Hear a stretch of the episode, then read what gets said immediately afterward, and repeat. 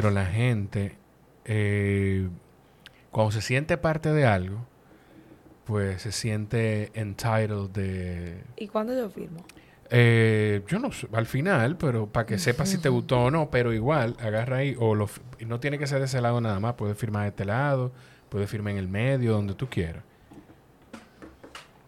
Voy a pensar. Ve pensando, ¿cómo estás? Yo bien, ¿y tú? Yo- ¿Ya empezamos? ¿Ya empezamos? ¿Así? Así, Wow. así, ya, ya empezamos. Tú sabes que yo estaba reescuchando lo que tú y yo grabamos hace... 25 años. Yo siento que yo era otra. Es por ahí que voy.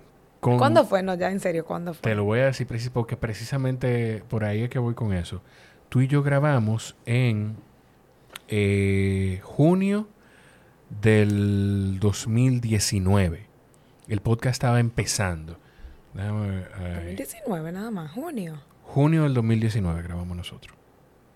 O sea que, bueno, mucho. Sí, hace Tres tres años. años y... Tres años, tres años y como cuatro meses, quizá. Eh, bueno, esa es mentira. Se publicó en ese momento, probablemente grabamos o principio o principio de junio o y finales de antes mayo. de eso yo nunca había grabado algo contigo. No. Siento que también hicimos otro. Mm, pero- No, no, no, no, porque no fue conmigo. Fue con Raúl eh, en un momento con lo que estaba haciendo, lo que estábamos haciendo con Ahí hicimos Con uno. Luego conmigo tú hiciste otro. Correcto. Ok. Y, y bueno, y, y yo estuve en uno que... O tú lo hiciste conmigo, fue conmigo. Eso es, que yo siento No. Lo que pasa es que grabamos eh, reciente el podcast de Mr. Home a tu medida, Exacto. que ahí sí, entonces ahí Ese tú hablas de tu... Exacto, ese fue otro que fue de experiencia, de tu experiencia con tema inmobiliario. ¿Cómo anda todo? ¿Todo bien? Todo ¿Todo, bien. en orden? Tranqui. Tranqui. De noche aquí un vinito. Claro, que cualquiera cree que hoy no sé, jueves. y Finalmente se nos dio, semana. ¿eh? Teníamos muchos días acordándolo. Yo no te iba a cancelar hoy, obviamente, pero esto se estaba barajando mucho. Sí, no, y, y las otras veces tampoco fue que tú me cancelaste siempre. Todo lo contrario, yo me sentía mal porque las últimas dos veces fui yo que te moví, yo creo. Pero aquí estamos. Todo Sí. tiene un propósito. Todo tiene un propósito, todo tiene un propósito.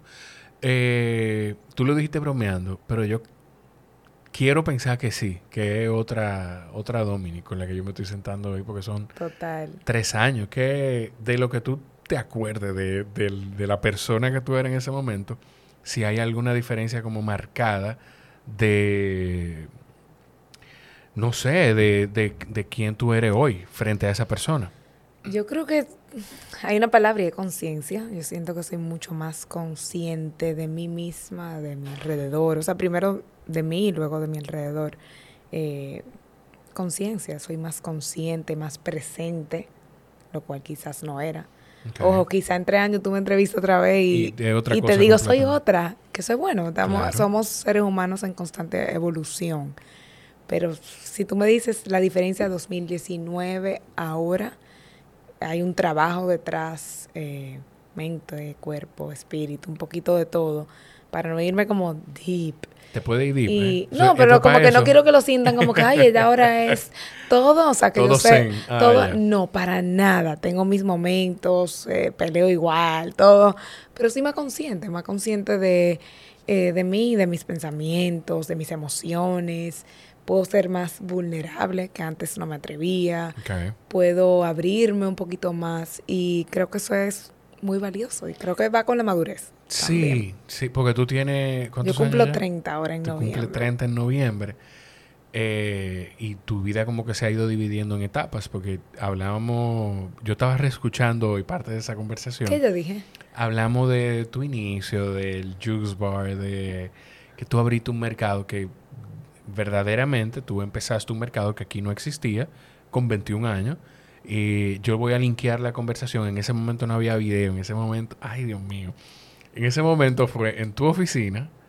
En, Por eso me acuerdo, exacto. En, en Vita's Place, en, En Piantini. en Piantini.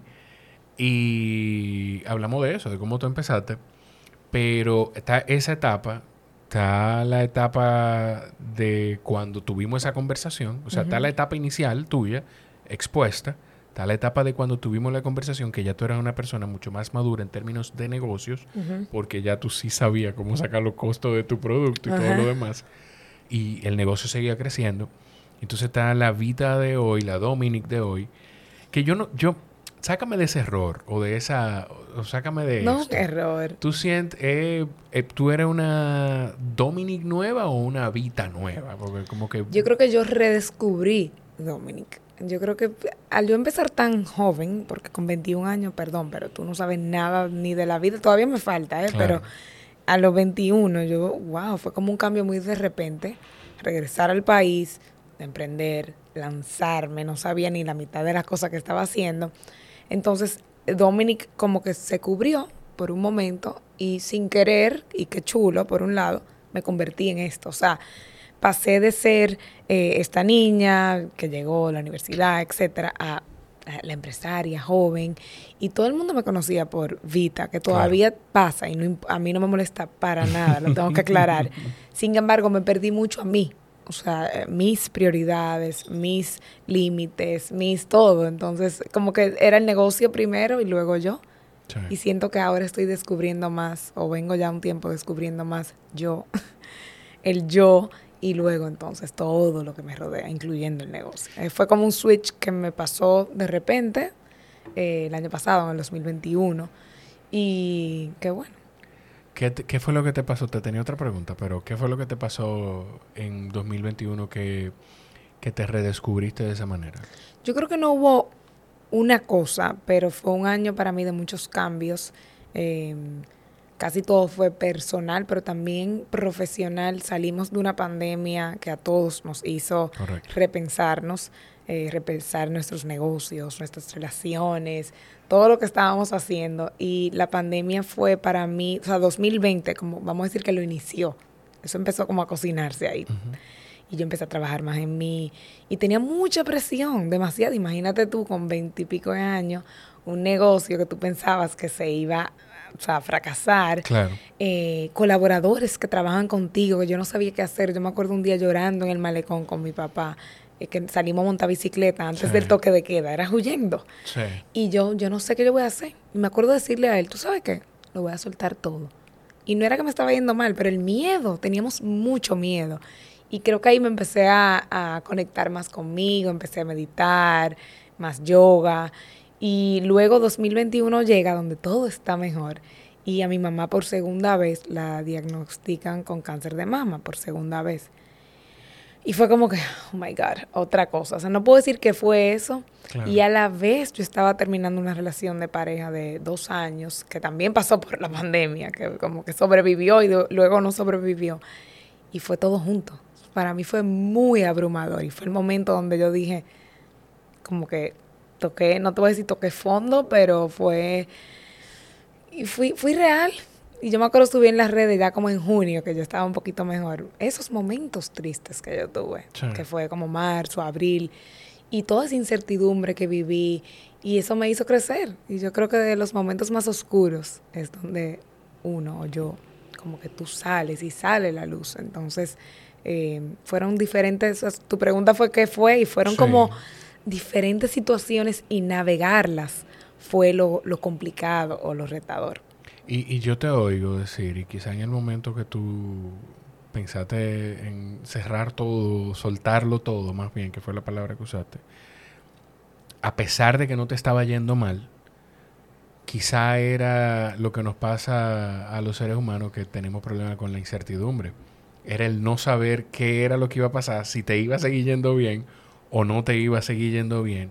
Y entonces rematar la incertidumbre con la situación, con la situación de, de- de tu mamá. Sí, y nosotros también, por lo menos yo y como mujer, soy muy o era muy controladora y quizás quería que todo salga a mi manera y quizás egoísta en ciertos puntos. Y qué bueno que pasó. O sea, la pandemia me enseñó mucho y en, en el negocio la incertidumbre me estaba matando. Pero ya hoy yo puedo decir, pase lo que pase, ya yo más o menos sé cómo navegar o cómo... Claro. Y yo me acuerdo decirle a mis colaboradores como que esto es un bote, montense el que pueda y vamos juntos. El que no esté dispuesto a trabajar en equipo, a ver qué podemos hacer diferente o nuevo, puede irse ahora mismo por su puerta. Entonces creo que fue un momento de, mucho aprendizaje. Claro, claro. Eh, me llama la atención que cuando empezamos a hablar de esto, tú decías que aprendiste a poner el yo o sea, poner, a- poner y utilizaste esa palabra, que cualquier persona que no escucha, que no se, se- que no se detiene a escuchar la conversación, dice, ah, pero eso es muy egoísta, pero es como que todo lo contrario, ¿verdad? Eh, yo he leído mucho y me encanta mucho el tema de los límites y boundaries en inglés. Y hay un libro, Boundary Boss, que lo leí dos veces. y entrevisté a la autora, Terry Cole, que es súper buena. Eh, y hay mucha, mucha gente que habla de esto ya hoy en día, psicólogos, terapeutas.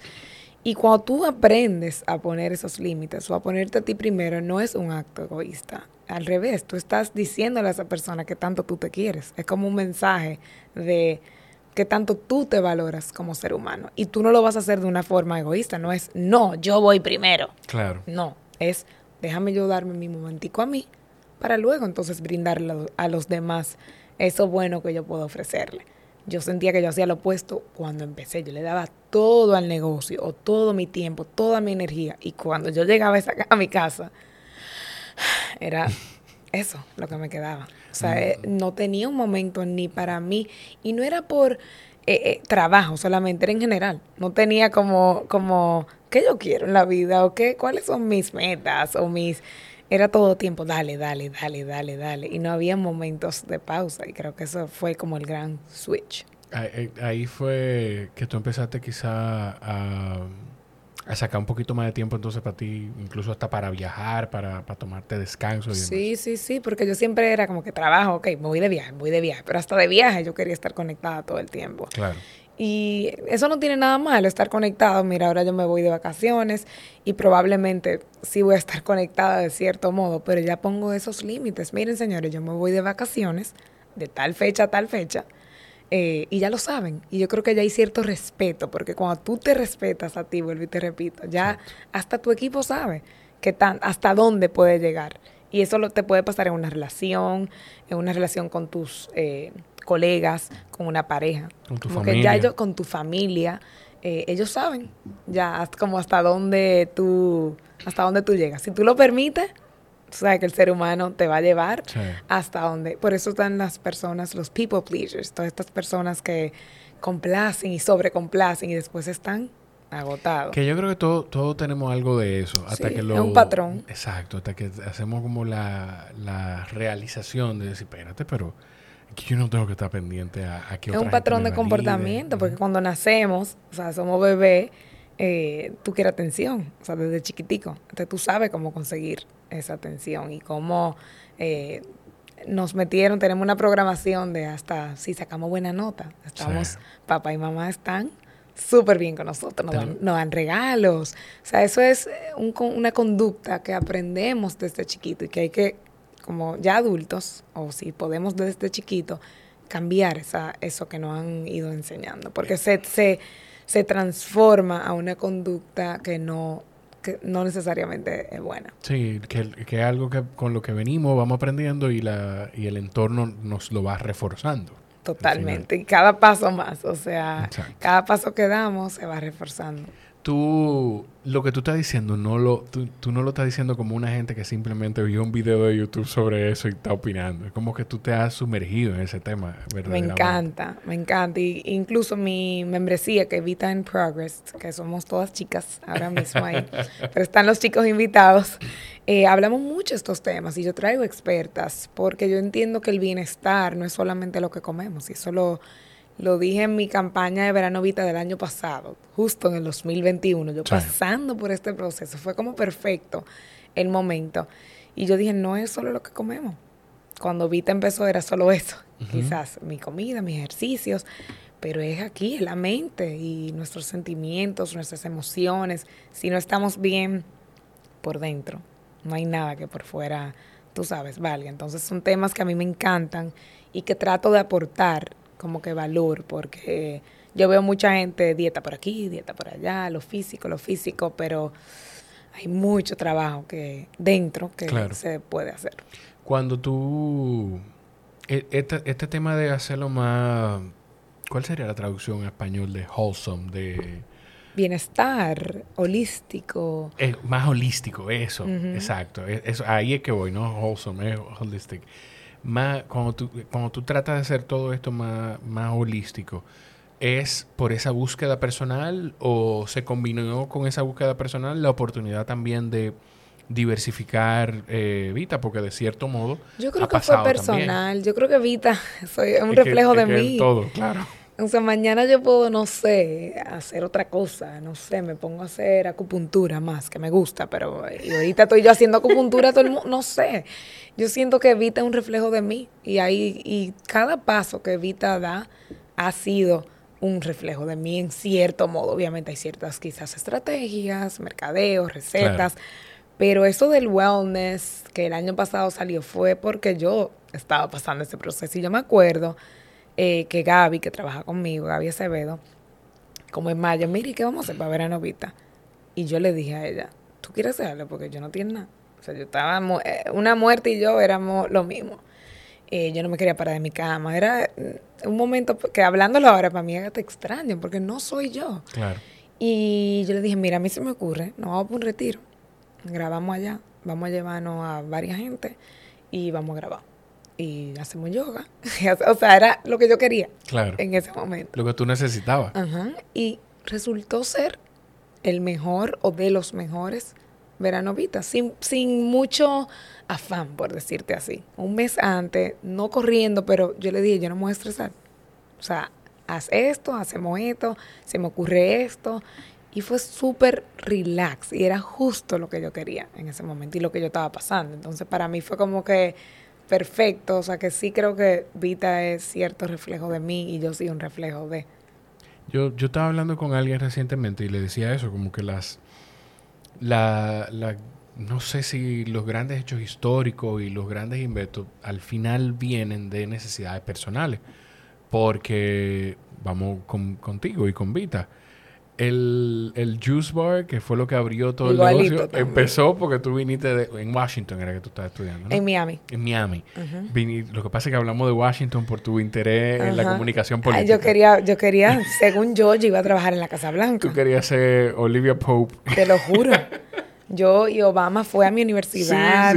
Y Marco Rubio y toda esta gente. Y yo estaba adelante en primera fila viendo a esta gente. Sí, Pero no, Me, no se me dio la política. La vida te tenía otra cosa.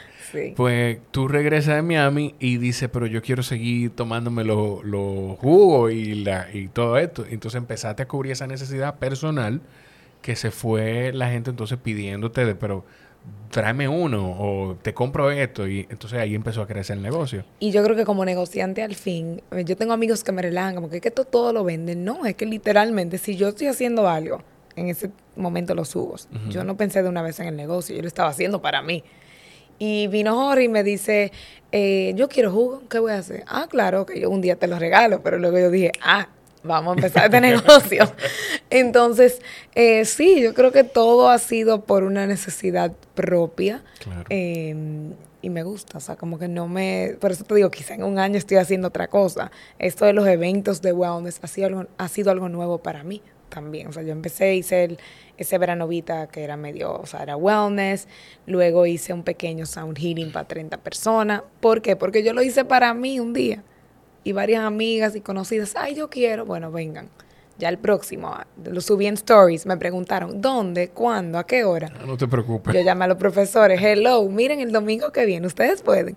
Instagram, vamos, lo llenamos. Eh, luego hicimos otro, fue como lo mismo. Bueno, pues vamos a traer también a una profesora de yoga ahora. Y casualidad, me llama una profesora de yoga de fuera, Mimi Yoga. Ay, yo quiero ir para allá. Y me la presentó una amiga y armamos un evento aquí. Como que todo ha sido bastante orgánico y me gusta porque no hay como... Siempre hay metas, pero yo siento que en este momento de mi vida también es fluir un poquito y Vita está, la marca está y yo creo que wellness es de todo. O sea, yo pudiera, es un abanico muy grande. Tú dijiste lo de sound healing. ¿Cómo, cómo, cómo funciona eso? O sea, ¿cómo, cómo es eso? Eh, eh, esto te lo pregunto con, tú sabes que con muchísimo, muchísimo respeto esto. Sí, sí, sí. Pero eso es más ¿Es más placebo o hay ciencia detrás? No, ¿Cómo hay funciona? mucha. Eso sí, hay, yo no soy la sound healer, no, vamos no, a decir. No, pero tú eres la persona que lo pero ha hay vivido, mucha, que me lo puede comentar. Pero sí de esto hay, sí hay mucha ciencia. Eh, Okay. vamos a decir que sound healing eh, es una meditación a través de sonidos, Ok. por decirte así. Yo no sé si tú, cuando tú oyes música, cómo tú te sientes. Te, ya hay científicamente comprobado Claro. eh, que te puede poner de buena, en buena onda. Igual si tú oyes una música, un down tempo, quizá un poquito más profunda, puede ser una onda un poquito como, o sea, se refleja No, la música con tu sentido del humor. Hay cosas que yo, por ejemplo, yo puedo escuchar todavía hoy. Hay una canción que yo escucho que me... ha- bueno, hay varias. Pero hay una que se llama Pequeño Torbellino de Raiden, que es un rapero español, que me hace llorar, llorar. inmediatamente porque es mi hijo. Eh, Amor y control, de, y control de Rubén Blades me hace La llorar. música porque, mueve. o sea, Entonces, en este caso, yo me acuerdo, o sea, yo lo había escuchado, Sound Healing, Sound Healing, Sound Healing, obviamente en el mundo que me muevo. Eh, creo que en su momento era un poquito más, eh, la gente lo asociaba más como, no bruja, porque así que yo digo, pero ¿cómo así sonido y meditando y Claro. acostarnos oír instrumentos? Bueno, eh, cuando yo estoy pasando por todo este proceso, me acuerdo ma- como en marzo, a principio, creo que el 10 de marzo por ahí, em, yo veo un, let- un anuncio de una persona que iba a dar un sound healing, no sé qué cosa, con no sé cuánto escrito, y yo seguía a esa persona en la zona colonial, y yo como que lo vi, lo dejé ahí. Al otro día o a los dos días, eh, apúntame, voy. Fue como un llamado, literal, un llamado. Llegué, me acosté, trae una almohada, me acosté y para mí fue la cosa más wow de toda mi vida. Eh, yo sentí, yo no me podía mover, no me podía parar, como cuando tú estás en esa meditación, a los, como es con instrumentos, eh, yo sentí muchas cosas, es como que tú te dejas llevar. Claro. Son instrumentos, normalmente no, o hay cantos o diferentes instrumentos que tú vas escuchando, tú cierras los ojos y si te duerme no importa, tú estás meditando como sea. claro. Pero en ese momento yo me acuerdo que yo no podía como levantar, me sentía pesada, sentí muchas cosas. E incluso llovió en el Sound Healing y Dominic no se movió.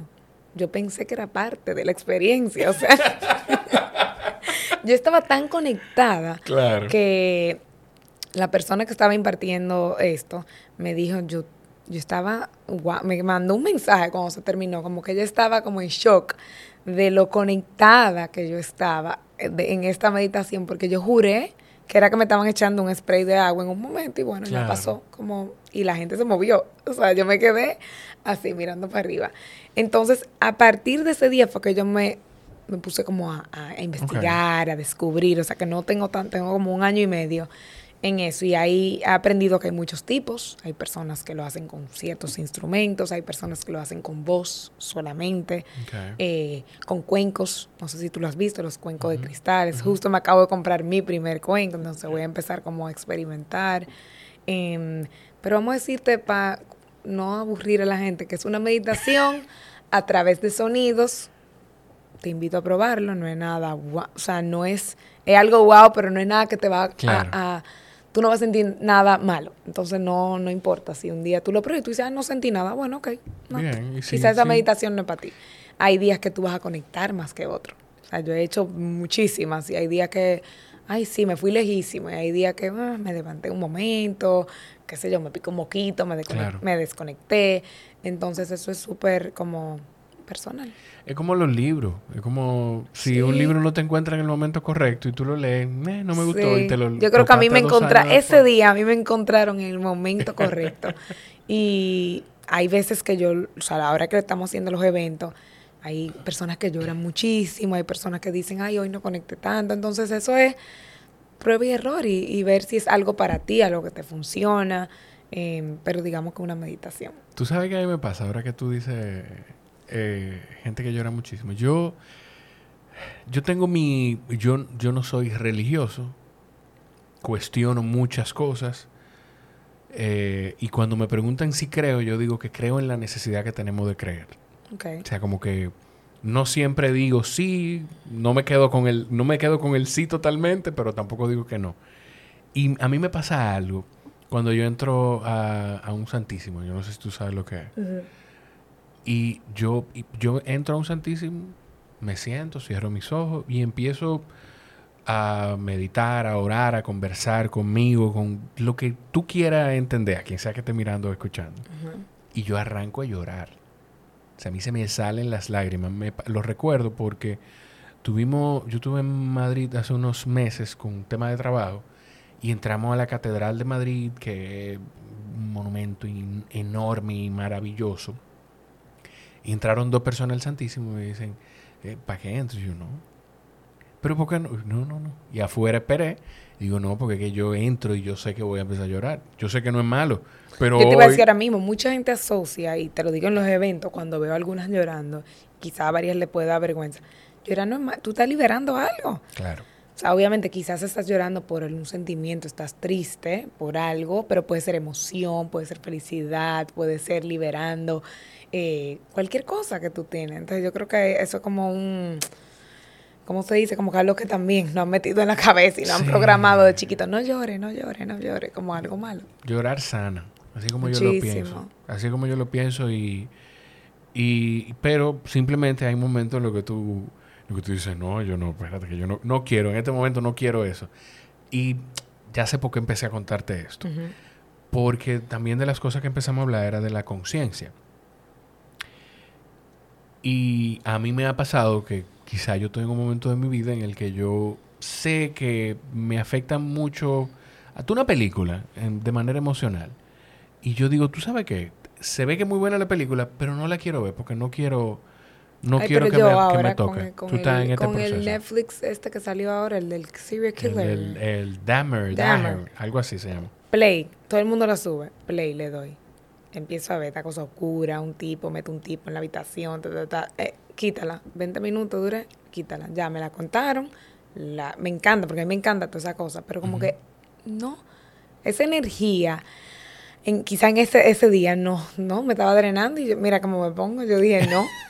Entonces, ¿cómo, tú o sea, eso es como auto, eso. es como auto. Eso, ser consciente de cómo te hacen sentir las no, cosas. yo dije, nueve de la noche, ver esto, y no por pesadilla. Era como, yo no quiero acostarme hoy, un martes, un lunes, en mi cama pensando en que este hombre ha matado a no sé cuánta gente.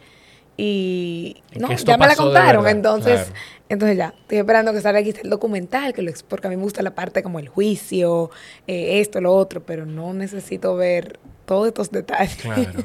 Pero entonces, pero, ¿con, pero hago conciencia, con sí. qué otra cosa tú te sientes que tú estás mucho más consciente hoy? Digo hace tres años porque tenemos po- como punto de partida la conversación de hace tres años. Pero ¿con qué otra cosa tú te sientes que tú estás mucho más consciente? Yo creo que con las decisiones que tomo, hasta con decir sí y decir no. Eh, antes sí suena, esto suena como egoísta y no es para nada egoísta ni, ni poniéndome, ay, wow, pero si tú me invitabas para un podcast, es muy probable que sin yo ver mi agenda te hubiese dicho que sí. Sí. Ahora yo te digo, déjame chequear, por ejemplo, Sí. déjame chequear a ver cuándo tengo disponibilidad y te dejo saber. O puedo delegar un poquito más. Entonces soy más consciente con mi tiempo, con mi paz mental, con mi agenda, eh, de no querer hacerlo todo en un solo día. Y soy mucho más consciente también de mi respiración. Suena como, como, como así respirando. No, háblame de eso. Déjame ver si está aquí. Pero, Dale, mira, te estoy escuchando. Te lo respira, vamos. res- inhala. Exhala. Este todo el que está escuchando, toma Vamos, un momento. de-. Ah, mira, breathe. Aquí voy. Vamos, dale. Yo voy a hacer ese ejercicio contigo. Estoy Vamos. mucho más consciente de la respiración. Em, si tú tengo un tapón ahora mismo escuchando esto, donde sea, toma una respiración. No estamos respirando como debemos respirar, ese uno. Eh, yo quiero como traer a alguien que nos enseñe a respirar. Ahora estoy en esa. Pero más consciente. Momentos, si estoy en el carro, si estoy en un tapón y me siento acelerada o abrumada, tomar ciertos ciclos de respiración aprendiendo a, si quieren un tip, cuando tú inhalas por menos tiempo a lo que tú exhalas, es mejor aún. O sea, si tú inhalas en cuatro, exhalar en ocho. Que la exhalación sea el doble que tu inhalación. Normalmente lo hacemos al revés. Como que debe Sí. ser al revés. Inhalando y luego exhalando lento, como en esa lentitud. Entonces estoy como consciente de, más consciente ahora de mi respiración, de mi tiempo, de mi sueño. Uf, o sea, antes éramos de lo que, por lo menos yo, yo me podía acostar a las 3 de la Y mañana párate a las 7. y pararme a las 7 y media, ahí no sé, para el CrossFit, en esos momentos, a los 21 años. Ya no hay quien pueda. O por lo- y no- de- yo creo que no es la vejez, es de verdad más consciente de mi cuerpo, de mis horas de sueño y de esa recuperación que yo necesito, más consciente del ejercicio. Tú y yo nos conocimos también con Sí. el tema de triatlón, Te maratón. mando saludos, Raúl. Ah, sí. Sí. igual para él. Él me ama, aunque yo no esté corriendo. no, no, él te quiere mucho y me, me, lo puso. Te voy a enseñar ahorita lo que me puso. Cada vez que él, me él ve que yo salgo a correr con unos tenis, me, me pone un ojito. Mira, como que me está mirando. No, Pero yo siento que yo sobrecargaba mi cuerpo. Él, él va a decir, verdad. Porque yo me apuntaba en unas locuras, con poco tiempo antes quizás, y quería hacer pesas, hacer un maratón, hacer un triatlón. Irme para, ¿qué fue lo que yo hice? Berlín, el maratón de todo que te puse. me la saludas, pero me tiene botado. Yo Cuidado, no lea todo en voz alta. No, ya, ya leí la otra parte. pero ay, ay, ay. Yo sé que em, ¿Qué te iba a decir? Nada, más consciente de mi sueño y de mi cuerpo, de mi recuperación. Em, no sé, quizá hay jóvenes escuchándome que creen que también hacer ejercicio seis veces a la semana es lo ideal. Y uf, yo me he dado cuenta también que hacer menos es más. Sí. Tú lo busqué, busqué este libro porque yo no lo he empezado a leer. Yo no lo he leído. ¿Tú no lo has leído? No, pero sé cuál es. Eh, The New Science of a Lost Art. Cuéntame. Se ha perdido. ¿Cómo tú entraste, cómo tú entraste en ese, en ese mundo de lo de la respiración? Porque yo, a mí me tiene muy intrigado. Mira, estamos hablando, para quienes están escuchando, estamos hablando de Breathe de James Nestor, creo que se llama. En verdad lo quiero leer. ¿Qué te digo? Mira, con yo me certifiqué como profesora de yoga este pasado marzo. En el yoga tú tienes que estar en constante respiración, o sea, inhalando y exhalando para cada asana. Asana es como cada posición o cada postura, por decirte así. De cada vez que tú te mueves de un lado para otro o para arriba para abajo, eh, inhala, exhala. Entonces, me daba cuenta que eso era un tipo de meditación también. Eh, cuando tú estás consciente de tu respiración, de tu movimiento, hay como una conexión que tú no piensas en otra cosa. O sea, a veces yo estoy haciendo yoga y yo pienso en, Dios mío, tengo que pagar la tarjeta, por decirte. Pero tú vuelves. O sea, eh, como que te vuelve a concentrar. Tú vuelves porque si te estás concentrando en respirar, tiene que volver. No puede, no puede hacer las dos cosas juntas. Entonces, como que por ahí empecé. Luego, yo leo hace mucho, hay un doctor que se llama Dr. Andrew Weil, eh, súper conocido. Y él tiene un método de respiración que es el 478, que es inhalando por 4 segundos, eh, reteniendo la respiración por 7 segundos y luego exhalando por 8 segundos. Entonces, él hace eso tres veces, o sea, solamente tres veces, porque es muy poderoso y él te explica como en su método el por qué ni scientifically, ta, ta, ta. Y yo lo vi a él en vivo en Nueva York y para mí fue wow, hacerlo como todo el mundo. Y él puso todos los beneficios y todo este tema de la respiración y como que me metí en eso. Entonces, cuando estoy meditando en las mañanas, trato de hacer esos tres ciclos de respiración. En la noche, antes de dormirme, eh, ojo, no soy perfecta, ¿eh? como que ahorita me están oyendo, ahí esta tipa medita y, y no. cuando puedo y dentro de mis hábitos está esto y me ha gustado mucho, en verdad. Hace una, como que te aterriza. Cuando tú pausas y tomas varios ciclos de respiración, tú vuelves. Tú nadaste, tú nada. ahí sí aprendí. De la, dile a Raúl que te cuente la primera vez que yo me tiré en una piscina en el country, que él me dijo, llega hasta allí. Y nada, no sé, a los 20, quizá 19. Yo parecía un sapo, como buscando sobrevivir hay un video, yo creo que él lo tiene, y es como, yo me estaba ahogando, yo no sabía. Ahí está el tema de la respiración. Y con la natación, yo aprendí, y, yo me acuerdo que yo botaba las burbujas abajo, ya yo ni me acuerdo bien cómo es, pero sí, en la natación hay una magia en la respiración muy fuerte. Porque lo que, lo que hace, yo recuerdo muy claramente, yo no recuerdo cómo se llama eh, el coach, este señor, pero hicieron en el country, hicieron un nado no me acuerdo de cuánto metro, eran como 10 kilómetros de natación en la piscina, hace muchos años. Y recuerdo a Eric García, que es un gran amigo, haciendo la actividad y estaba este señor que yo no sé si es entrenador ahí en el country, yo sé que lo vi en Stone un par de veces también, que cuando Eric llegaba a tocar lo que le decía era, eh, concéntrate en la respiración, levanta los brazos. Y es un tema también de si tú te enfocas genuinamente en, respirar o en cualquier otra cosa, menos en lo que probablemente, en el cansancio que probablemente tú estás sintiendo, pues no te vas a sentir menos cansado mágicamente, pero va a dejar de pensar lo cansado que estás. Ahora que yo estoy haciendo el tema de los cold plunges, que son los baños eh, de hielo, es un tipo de meditación también, así que yo lo veo porque tú estás... Y Wim Hof, que es otro experto, que también cree mucho tema de respiración y tiene todo un método también, te explica el tema de la respiración cuando tú estás en ese cambio de temperatura. O sea, tú tienes que hacer 30 ciclos de respiración antes de entrar a la bañera con hielo. Y cuando tú estás adentro, es respirando todo el tiempo, inhalando y exhalando, concentrado ahí, porque si no tu cabeza ya tú sabes. Claro. Sale aquí, sale aquí, sale aquí, sale aquí.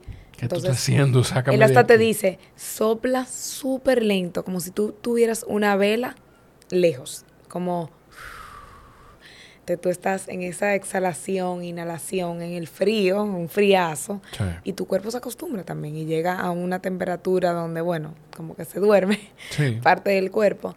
Y, y ya estoy, estoy haciendo eso mucho ahora. que Por lo menos cuatro veces a la semana. que tu cuerpo empieza a pensar, eh, o sea, tú empiezas a pensar, porque yo lo hacía cuando estaba entrenando, yo lo hacía, pero como más como recuperación. Muscular, ajá. Y hay un momento en el que tú dices, pero ya tú como que no está tan frío. Me está pasando y yo digo, Y pero no puede ser. Y cuando tú empiezas a sumergirte un poquito más, Así no es, sé, así. tú empiezas a sentir, yo, espérate, pues sí, sí está frío. Sí, a mí me toca, o sea, quiero llegar más para arriba. Pero me está pasando que como que me metí, me metí, me metí. Días, cinco días corridos. Y luego yo como que, pero no está tan frío. Y yo pregunto, ¿y cuántas fundas de hielo tiene ahora? Y es más o menos lo mismo. Entonces Claro. es un tema que también tu cuerpo se va adaptando eh, a todo. Sí, sí, a todo, a todo. Nosotros nos adaptamos a todo. El ser humano es maravilloso. Tú sabes que me, me- pensando en todo, en todo ese proceso que tú estabas viviendo en el 2021, principalmente, eh, yo me di cuenta cuando grabé contigo, después de publicar la conversación, yo me di cuenta que tú tienes casi que groupies. Ajá. Sí. ¿Y quiénes son? mis No, no, no. O sea, te lo digo en términos de, del impacto de, del impacto tuyo en redes sociales. O sea, la gente que te sigue a ti, te sigue, o sea, de una forma que a mí me dio hasta miedo. Yo dije, ¿qué, Ay, es verdad. qué está pasando aquí? Ay, los quiero a todos. Porque, digo, o sea, y lo mido también en términos de, de mis primeros 10 episodios frente a esa conversación contigo, que de hecho yo todavía creo, voy a revisar, pero yo todavía creo que es de como de las conversaciones que más descargas tiene. Ah, Y me hace pensar lo complicado que tiene que ser para una persona que está tan expuesta que tiene acostumbrado también a la gente a, a mostrar un poco de lo que va viviendo, porque de una forma u otra Sí. la gente conecta contigo también por eso. Vivir procesos como esos. Y, y- y Sí, fue un si- reto. Y ni siquiera todos los procesos, sino también ese tema con tu mamá, que no es algo que, que no es algo que tú quieres publicar en redes sociales. Y lo hice en, en su momento. Y ha cambiado un poco, o sea, yo sigo expuesta y como que, bueno, gran parte de, de mi negocio, tengo que decirlo, es por las redes sociales, pero yo no estoy tan expuesta como quizás tú crees, por, por decírtelo así. O sea, yo creo que las redes sociales muestran una parte de lo que es nuestra vida. Yo con mi vida privada, por decirte así, soy un poquito más eh, cautelosa y yo creo que una decisión que tomé, principalmente después del año pasado, como que fue como, vamos a enfocarnos más en tu trabajo, en tu estilo de vida y no involucrar a tantas a, ton- a tantos terceros, porque después quizás tienes que dar explicaciones, esto y que lo otro, tú sabes. Eso se, eso se siente muy claro de dónde viene. Ajá. Entonces, pero hasta con lo de mi mamá, todavía hoy en día me, me preguntan mucho. Claro. eh, ¿Y tu mamá cómo sigue? No sé, qué. y yo sé que desde el amor, o sea, es- es, para esa continuidad y se lo agradezco. Pero hay momentos que son como delicados. Por ejemplo, ahora mismo yo te puedo decir bien, pero ella está pasando un proceso diferente. Yo no puedo sentarme, mira, ahora ella está pasando por... A reportar. Ajá, no, no, esas no son las redes que yo quiero. Entonces yo he decidido, eh, ya yo sé qué publicar, que no, yo hasta donde yo qui- quiero, quiero llegar. Entonces, eh, es un reto, sí, como constante, pero ya creo que lo he amaestrado, en el sentido de que ya yo sé que va, que no va, tengo mis límites bastante claros y no me siento para nada incómoda eh, con nada. Yo los fines de semana soy mucho más callada, porque normalmente o me voy de fin de semana, o estoy haciendo más cosas con mis amigas y demás. Y los días de semana, más mi trabajo, recetas, Claro. eh, eventos, etcétera. Entonces, como que hay un balance, eh, creo que bueno, de Sí. lo que es parte de mi vida. Y momentos importantes lo, lo pongo, o sea, lo voy a poner, creo, eh, si me, si me provoca. Pero ya no me siento, antes me sentía, quizá estaba más joven, como con el deber de, de ok, te, me compré un carro, tengo que enseñarlo, que lo hice también y no me arrepiento. Eh, me compré un apartamento, tengo que, y quizás no, quizá hay pasos de mi vida que yo puedo dejar eh, y no, como sí, no sé, como, ya, ya sé. Tú, tú, tú, dices, tú dices eso y como de esas cosas que tú vas consiguiendo y alcanzando y, y, y como que quiere compartirla, pero sabe como que, que otras cosas no. no esto, esto es personal. Es que mucha gente me sigue, o sea, principalmente jóvenes o que crecieron conmigo, me siguen desde los 20 o 21. Entonces, ver esos, eh, ¿cómo se dice? Goals o, metas que voy cumpliendo o cosas buenas que me pasan, lo celebran conmigo. Sí, lo celebran conmigo y wow, qué chulo. Pero también, como tú dices, te puede ser, eh, tú te puedes sentir como que, wow, como un reality show. Y yo no, eso no es lo que yo quiero con mi vida. Entonces, eh, saber tener ese balance, creo que hay mucha gente que lo tiene, ese balance perfecto o perfectamente imperfecto, y se puede.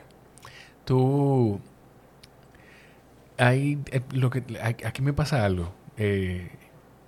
yo estoy, por ejemplo, en un proceso en el que el podcast, este episodio va a ser, cuando este episodio salga ya va a tener 200 episodios, 200 y pico. Ok.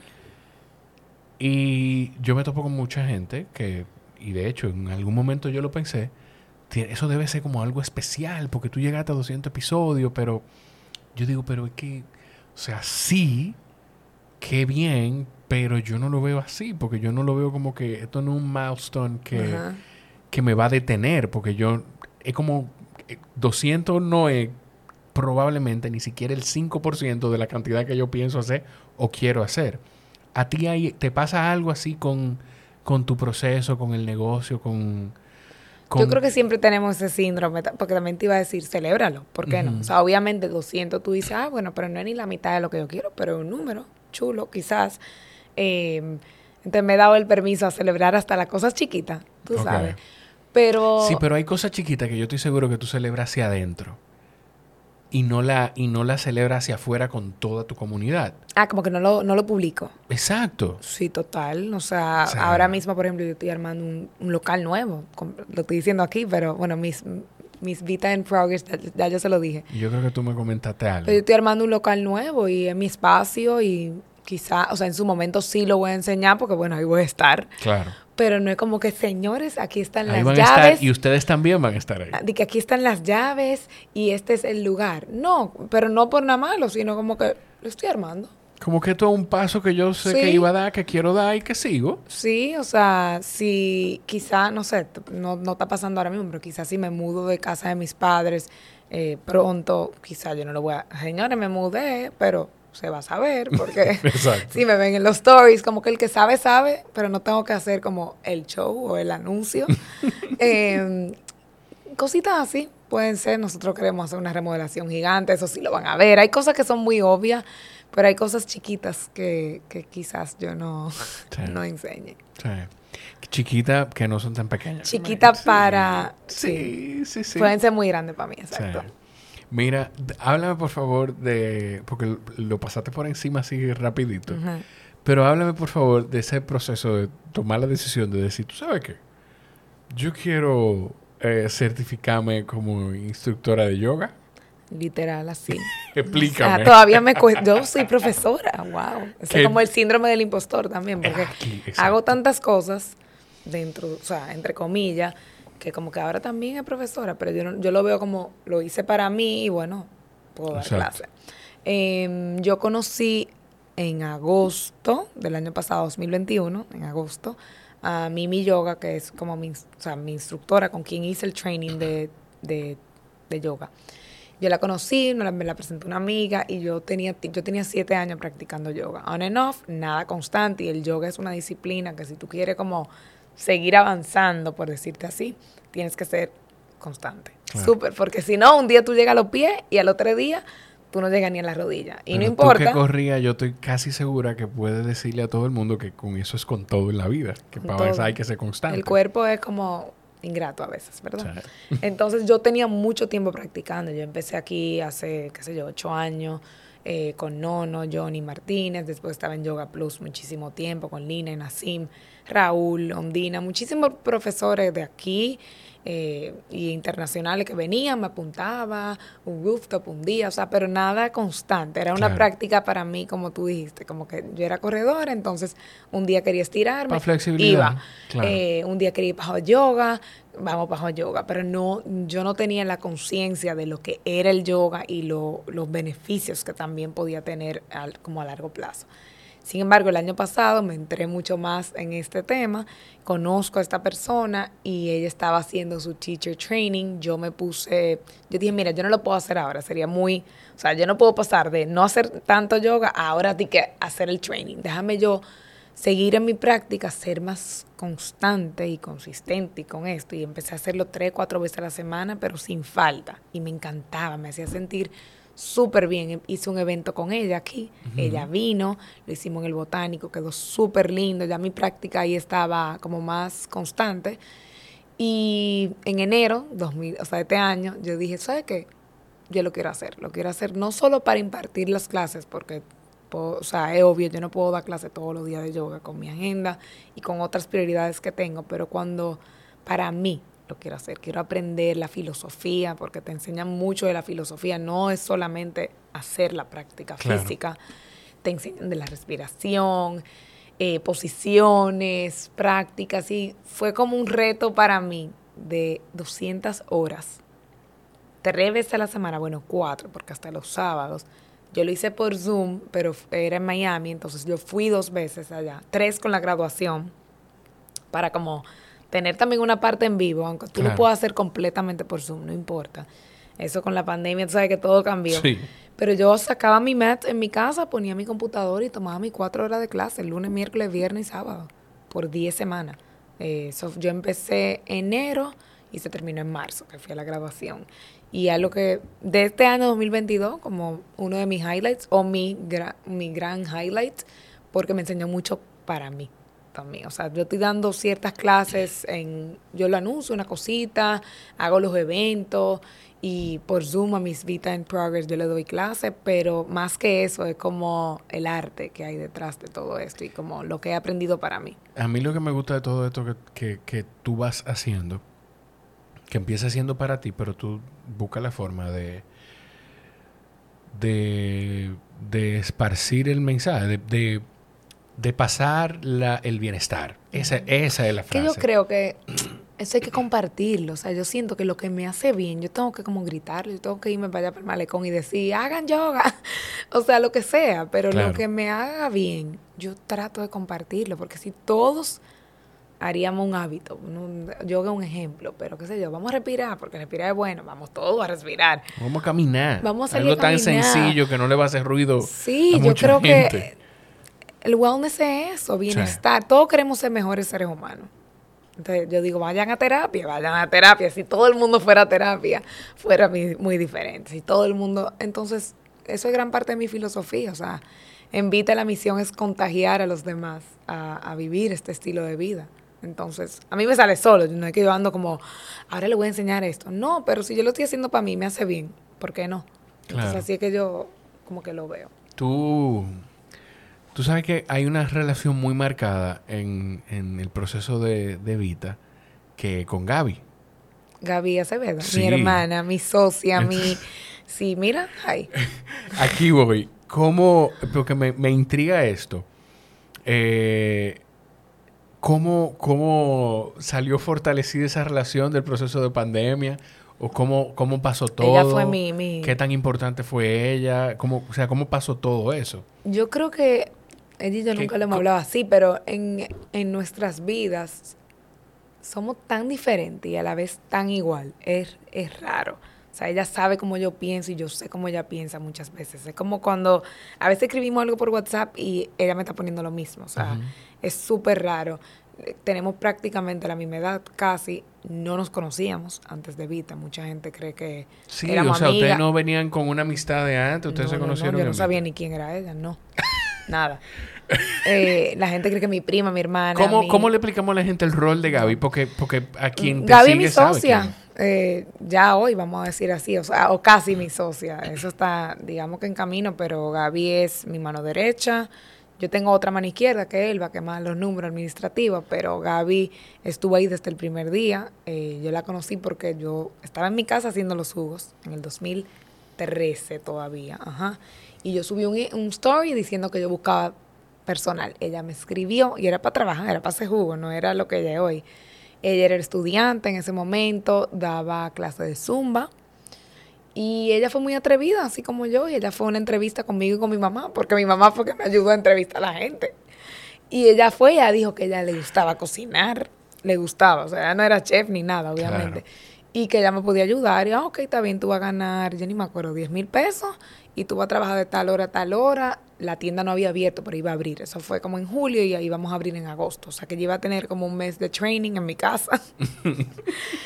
y ya, y, y, hay una relación de respeto muy grande. O sea, es como no ha pasado a ser, y eso es lo bueno. Yo creo que lo interesante es, porque mucha gente cuando tiene este tipo de personas que trabajan con ella, se puede volver muy amistad. Y la confianza arropa la parte de trabajo. Yo creo que nosotros nos hemos mantenido en el medio, entre amistad, pero a la vez trabajo. Es como saber separar qué de la amiga y qué del trabajo. Sí, o sea, si yo me pongo a pensar, nosotros no hemos tenido muchos tiempos sociales, ella y yo. Mm. Casi todo o todo es relacionado al trabajo. Obviamente, ella me, yo sé de su vida personal, ella sabe de mi vida personal, lo bueno, lo malo, todo pero no, no mezclamos mucho. También las dos somos bastante tranquilas, no es que estamos... Pero hay un respeto, hay un respeto hasta familiar, o sea, ella conoce a mi familia, yo conozco a su familia, obviamente, ya mucho tiempo, pero ella es, eh, como yo le digo, la roca en Vita, porque yo puedo ser muy soñadora, yo puedo ser muy creativa, yo puedo tener grandes ideas y ella me aterriza. Ah. Y ella me dice, amiga, eso no se puede, por ejemplo, o ¿cómo es? ¿qué es lo que tú quieres hacer? No, vamos a hacer esto, esto y esto. Y yo la complaco, entonces llegamos a un punto medio. Ella, eso es lo que ella juega en vida. Ella me aterriza y me, yo ahora que me voy de vacaciones me dijo, mira, tengo que hacer todo esto contigo. Y ella me frena, siéntate. Pásame esta receta, ah, tienes que hacer esta prueba con la, con la chef, tienes que, esto, te voy a mandar un email con esto, como ella, como lo bebé. Claro. Ella me pasa una lista, me lo escribe todo y cuando yo no lo leo, ay, porque ella es muy organizada. Eh, entonces, nada, es como ese yin to the yang que tenemos ahí y es algo muy bonito. Tú, tú sabes que hay algo que yo no te pregunté en aquel momento, que debí preguntarlo. Probablemente cuando yo diste la conversación o cuando me senté a, a escuchar el episodio, dije, ah, pero se me fue esto. ¿Cómo una niña de 21 o 22 años cómo cuida el no forzar el respeto que tiene que tenerte persona que mayores que tú, probablemente el 90% de la gente que trabaja para ti o que trabajaba para ti cuando tú empezaste, era más vieja que tú. Yo creo que yo lo dije en mi primera charla de Start Young hace mucho tiempo. Yo siempre he tenido, se llamaba, esa charla se llamaba Tigueraje desde chiquitica, una cosa así porque yo siento que yo siempre he tenido como mucho tigueraje en ese sentido y eso es gran parte, lo aprendí quizás de mi papá. Mi papá em, fue como un emprendedor desde chiquito, o sea, de los cuentos que me hacen o joven. Tuvo la primera tienda de celulares aquí, como que se la buscaba desde joven. Y yo siempre lo he visto en ese hustle mode a él. Y yo creo que, no te voy a decir que a través de eso se gana el respeto, pero he aprendido a tuve que ser fuerte y obviamente ellos me ayudaron ambos como padres cuando yo tenía 21, pero yo no, yo me acuerdo que a, los contratistas armando la escalera en Vita me querían poner algo como barato o cualquier cosa. Y yo le dije, ¿qué es eso? Con 21 años. Y eran unos hombres, ya tú sabes, que la arquitecta dijo, oh, mija. Y yo, no, pero eso está horrible. O sea, como muy, muy franca, muy directa. Y no dejarme eh, engañar. Entonces, eso fue algo que yo creo que aprendí de mi papá y hablar, no hablar fuerte, pero hablar claro de, lo que yo quería. Cuando tú tienes una visión, si algo no te está saliendo como tú quieres, tú eres capaz de poner las cosas como son. Entonces, quizás se da, no sé cómo me salía, o sea, no tu pregunta es como que, pero sí, y, contando un poquito de mi historia también a los mismos colaboradores, o sea, todos eran más viejos que yo, o la mayoría. Y yo le decía, mira, esto se hace así, también, como todo era nuevo. Claro, ah, bueno, Yo sí, le claro. enseñaba. Claro, tú estabas con él, porque te voy a decir algo. Yo podía parecer de 30, pero era una niña. No, tú no, todavía hoy tú no pareces de 30, Dominic. Calmémonos. Pero te voy a decir algo. Lo del hustle, lo del el buscarse, el, el josear, el ser fajadora, eso definitivamente se gana tu respeto. Pero también tú estás en un proceso, ahora que lo pienso, como tú lo dices, en un proceso en el que tú tienes que enseñarle a la gente a hacer las y cosas. yo estaba ahí, o sea, me acuerdo esos Claro. primeros días, yo abría, yo tenía la llave, yo abría a las 7 y me iba a las 8 de la noche. O sea, o cuando cerráramos. Entonces, te está ahí conmigo aprendiendo, aunque yo tenga 21, 22. Claro. Y muchos de los primeros colaboradores eran estudiantes, la mayoría también. O sea, no eran tan viejos, entonces había como 20 y pico, 30 y pico. em, y sí, Yo, estoy- yo estoy casi seguro, sácame de terror, yo estoy casi seguro que tú me contaste de un retiro de silencio. más o menos de silencio. Mitad de silencio. Ok. Cuéntame de, cuéntame de, de, de Wow, tú cómo tienes unas preguntas ahí. como que buenísimas y tú ni le escribes No, yo cállate, que yo estaba buscando en un momento unas notas que yo entendía que había hecho de ti. y, la te- busqué como Dominic y la busqué como Vita y no la encuentro. Pero, Pero te está gracias. acordando. Pero gracias. Cuéntame, cuéntame cómo fue ese proceso, o sea, ¿qué te hizo decir? Existen. Quiero, eh, quiero, sí, yo sé que hay existen de silencio sí, sí, sí. total Y, y yo lo haría 100%. O sea, no es algo que le tengo miedo y, y este que viví como que lo amé tanto que lo haría otra vez. Este porque no se puede hacer otra vez. Ya, ahora me acuerdo. Ahí está- estaba Yo ese dije. retiro y, y tú hiciste, entablaste una amistad con un señor, eh, con, con un señor mayor que puede ser tu abuelo, creo. Ajá, también. Cuéntame, cuéntame, Ay, por Jim, favor. Sí. Ok. em, de- yo ni sé por dónde empezar. Dentro de todo este Empecemos, año, exacto, empecemos por qué fue lo que te llevó a, a decir quiero ir ahí. un podcast, para que tú veas.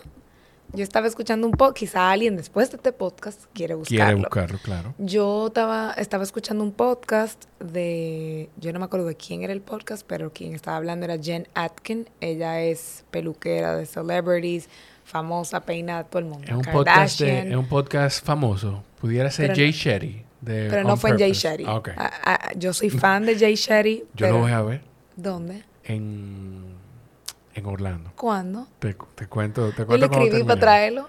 Yo, lo, yo le te respondió, dile que yo Me voy. mandaron los montos, pero que no llegó ahí. Ok. Pues ni, ni un patrocinador puede con no, eso. no se nos, que no se nos olvide eh, hablar de eso cuando terminemos. Ok. Ok. Yo voy.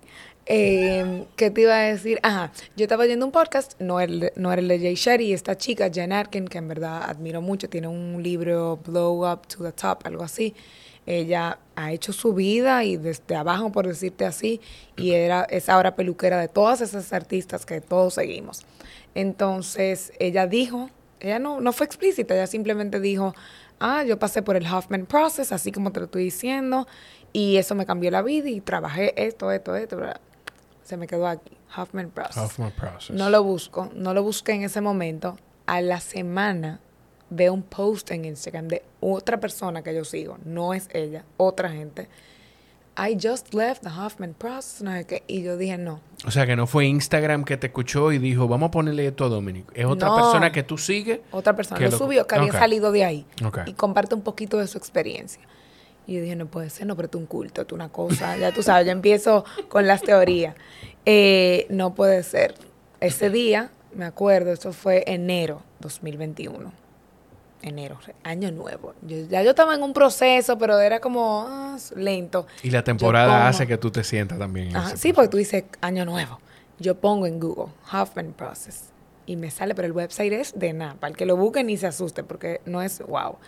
Y yo, qué raro está esto. Como que esta gente como que tan admiradas. Y eh, déjame, yo llamé.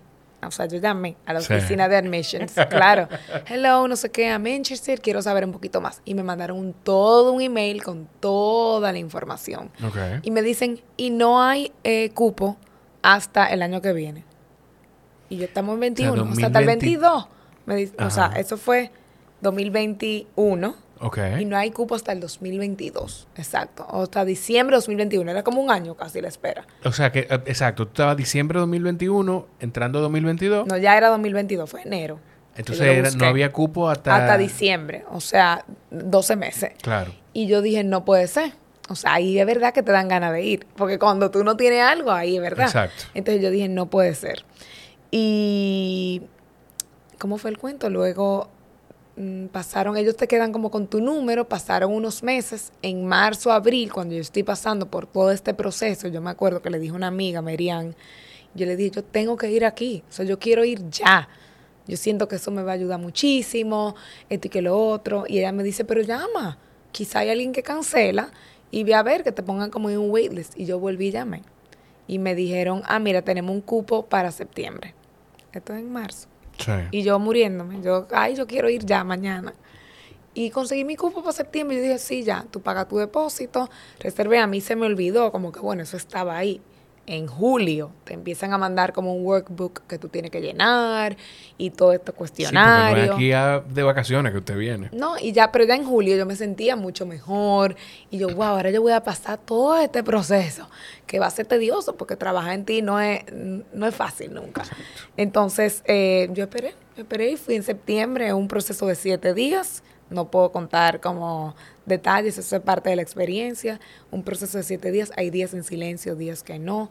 No es un sitio de yoga, no se hace yoga. Eh, hay meditaciones, pero mucha gente cree que un retiro es como yoga. Y no, es un, vamos a decir que un trabajo interno, em, donde tú trabajas patrones de comportamientos adquiridos desde chiquito. Tus patrones, cada quien, cada persona que está ahí, son como 20 personas, trabaja en sí mismo, o sea, no es, eh, hay temas grupales, pero eh, es súper chulo y tienen varios locations. Yo fui al de Connecticut, está en California como el principal, ya hay en Londres.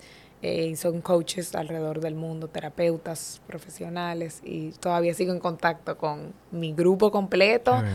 Y es un recordatorio también. Yo tengo una tarjetita de allá que tiran una foto el último día y yo puse como lo que yo me prometo a mí misma y como el mío es I vow to move slower, o sea, ir más despacio en life. Y yo lo tengo ahí en mi escritorio. Y fue una super experiencia, de verdad, es algo que no me arrepiento y que me puedo decir que me cambió gran parte de mi vida. Tú dices que tú te prometes ir más despacio, pero estamos en un momento, en una vida, en la que a la gente le dicen que todo tiene que trabajar 24/7, tiene que eh, no pain, no gain. Pero ahí te hacen cambiar eso tanto. O sea, tú no tienes teléfono, tú no tienes computadora, nada. Te lo quitan todo. O sea, tú andas en ropa y ya más nada. tú tienes una llavecita para entrar a tu habitación. Y ahí que tú te das cuenta lo frágil que es la vida y qué es importante y qué no. Ahí que tú trabajas en, en tus pensamientos, tú trabajas en o sea, no hay más nada, no hay distracciones. Es una mata y tú un día, Isabela, mi amiga, me relata, tú hablabas con la mata. Yo hablé con la mata un día. Porque un día que tú no puedes hablar, tú ya, imagínate, siete días suena poco, pero piensa siete días sin tu celular, siete días sin tu computadora, sin un libro. Tú no puedes leer. E, eso fue, eso fue lo que me hizo. No hay distracción. Tú no puedes distraerte, ¿no? Porque si tú lees ese libro, aunque sea bueno para ti, breath, breathe, eh, tú estás pensando en otra cosa. Aquí tú piensas en lo que hay y ya. Lo único, o sea, lo único que puede haber eh, eres tú y tus pensamientos. sí, cuando tú eh, hablas con el grupo, con tus terapeutas, hay una carpeta de mil cosas que te dan, tú puedes leer eso. Esa información que yo me la leí de arriba para abajo 20 veces. Te dan unos headphones, como los tiempos de antes, ¿cómo se llama? Un CD player, con unas meditaciones, eh, como audio. Un CD player. un CD player y tú, el reloj que tú tienes, el reloj que ellos te dan, como si tú quieres un reloj para ver la hora. Y para poner la alarma en la mañana, eh, un reloj de lo, de lo de antes también. Entonces, no sé, es como, wow, vivimos tan rápido y vivimos con toda esta tecnología que me encanta, si no, no estuviéramos grabando esto.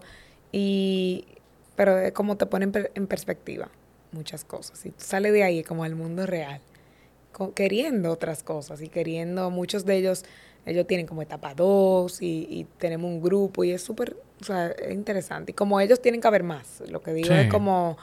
Esa eh, fue tu experiencia. Sí, sí, sí, es mi experiencia. Yo, una de las experiencias más bonitas y más... Yo no, yo no sé si decir... Yo no sé si la palabra correcta es transformadora.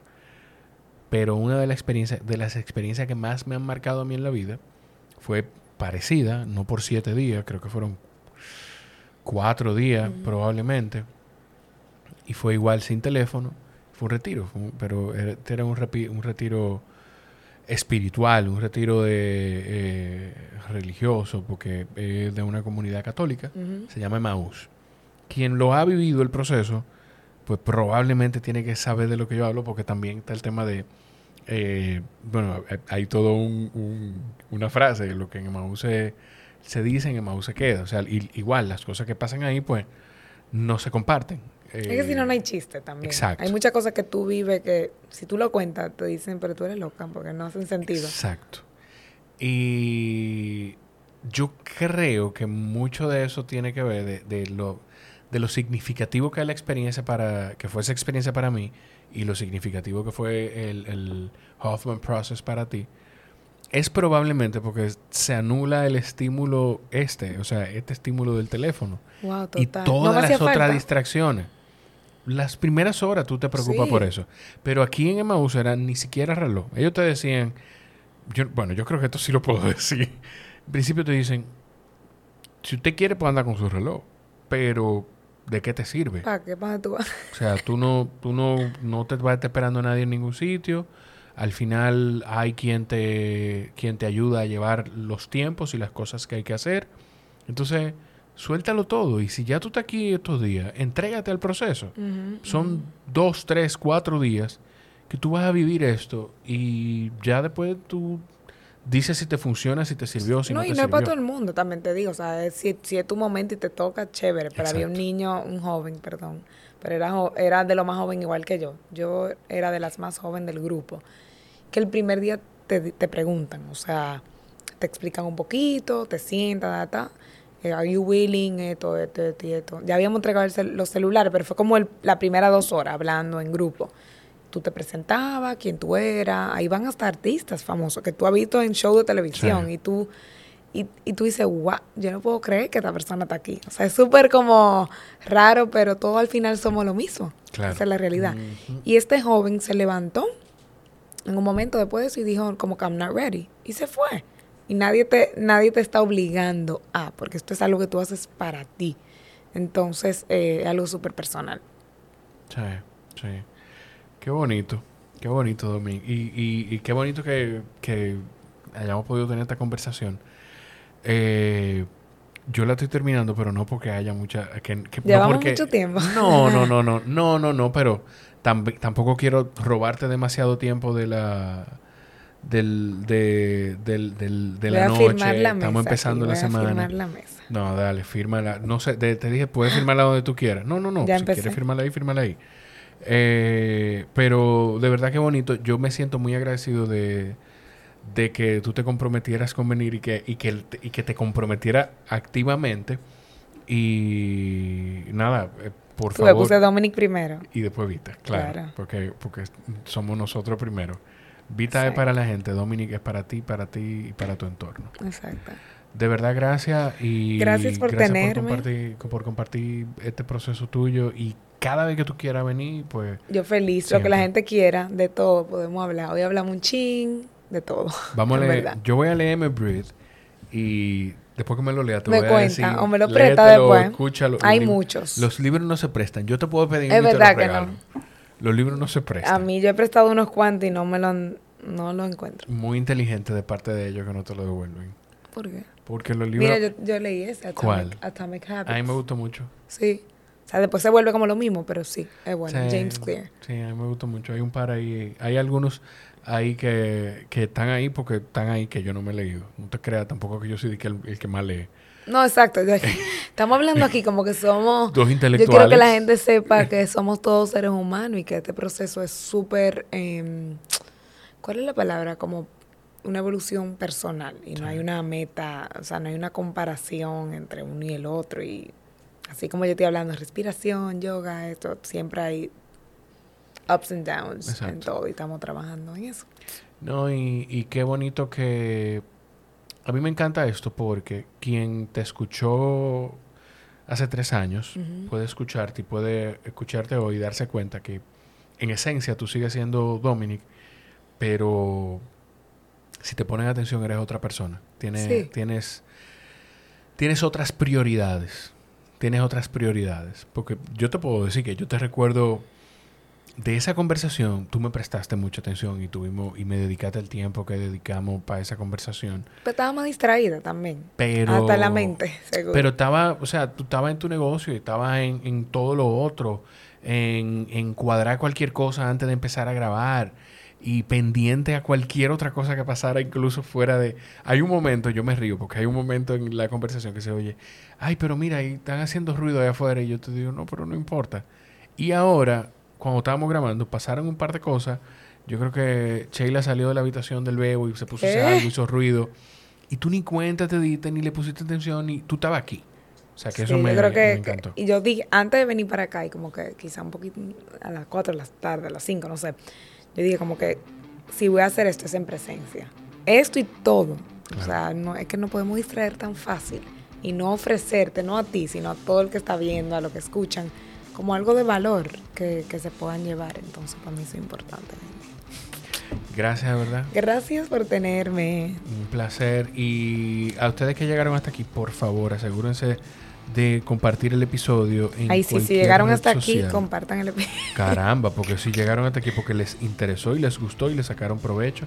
Eh, cuando lo compartan, etiqueten a Dominic como Vita Healthy and Fit Vita Healthy and Fit en Instagram. Y eh, nada, a ustedes también los quiero mucho. Nos escuchamos en la próxima. Bye bye.